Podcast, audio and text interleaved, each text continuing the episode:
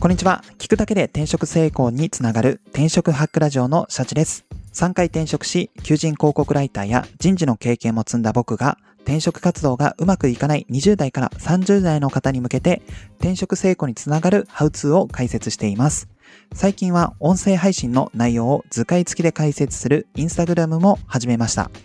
転職活動で失敗したくないという方は、リンクを載せていますので、インスタグラムもぜひチェックしてみてください。理解度が増して転職活動に役立つはずです。よろしくお願いします。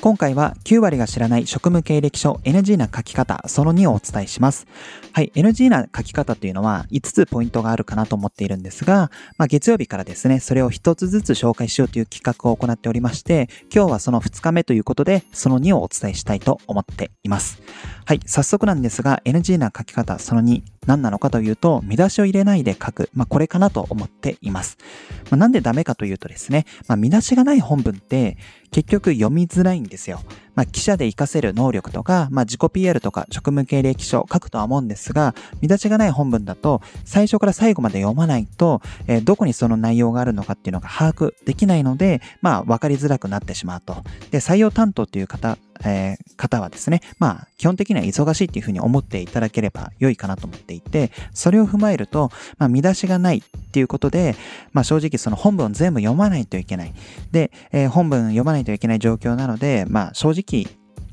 職務経歴書の第一印象が、まあ、読みづらいっていうところになって、まあ、それだけで結構、なんでしょう。内容が良くても結局読みづらいっていうところで分かりにくいっていう判断を食らってしまって、まあ、書類選考で落ちてしまうっていうケースが多いかなと思いますので、そうですね、この職務経歴書でなかなか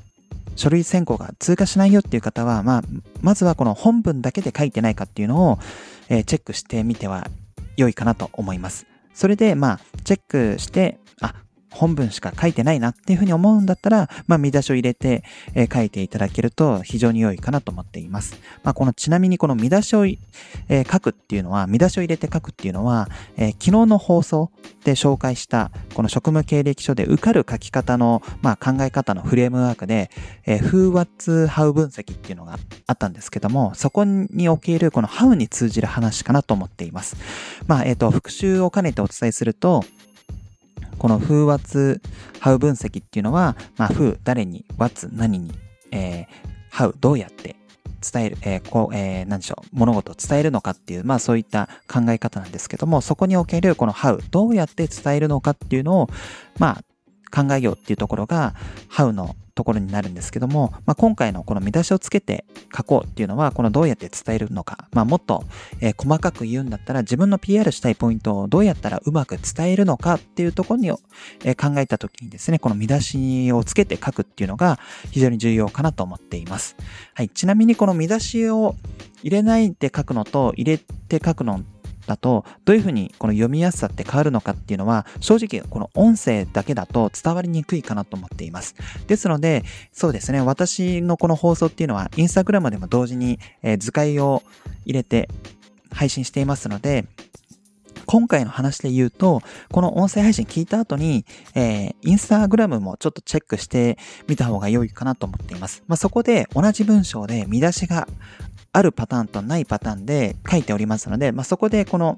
実際にどういうふうにこの読みづらいのか、まあ、見出しがあることによってどういうふうに分かりやすくなるのかっていうのがすごく実感しやすいかなと思っていますので、まあ、ぜひですね、この音声配信終わった後は、まあ、インスタグラム、あの、投稿欄に、えー、リンク貼っておりますので、ぜひ確認していただけたらなと思います。はい。で、今回のまとめ、えー、改めてお伝えすると、まあ、効果的に PR できるように読みやすさを重視しましょうと。です、見出しをつけるだけでもこの読みやすさっていうのは高まりますので、えー、そうですね、この書類選考でなかなか、えー、落ちてしまっている方っていうのは、この見出しをつけるといったこの読みやすさを意識して書いていないっていう方が多いかなと思っています。ですので、この NG、えー、職務経歴書の NG な書き方のその2としては、見出しをつけないで書くっていうのを、えー、今回お伝えしました。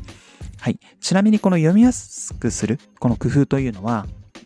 まあ、見出し以外にもありまして、例えば、一文を短くする、えー、句読点を適切に使う、えー、例えば、あとはそうですね、この、何々です、何々ですといった語尾の重複をなくす、まあ、こういったことをやるだけでも結構読みやすさっていうのは改善できるかなと思っていますので、まあ、今回はこの NG な書き方として、えー、見出しをつけないで、えー、本文を書いているっていう風にお伝えしましたが、それ以外にも、この読みやすくする工夫っていうのはいろいろとありますので、先ほど言った例を踏まえてですね、えー、自分の書いた文章っていうのを読みやすく、えー、書き直してもらえれば、この書類選考の通過率っていうのはぐんと高まるかなと思いますので、ぜひ実践してみてはいかがでしょうか。はい、本日の放送は以上となります。最後までご視聴いただきありがとうございます。あなたの転職活動の成功を祈りつつ、今日はこの辺でまた明日。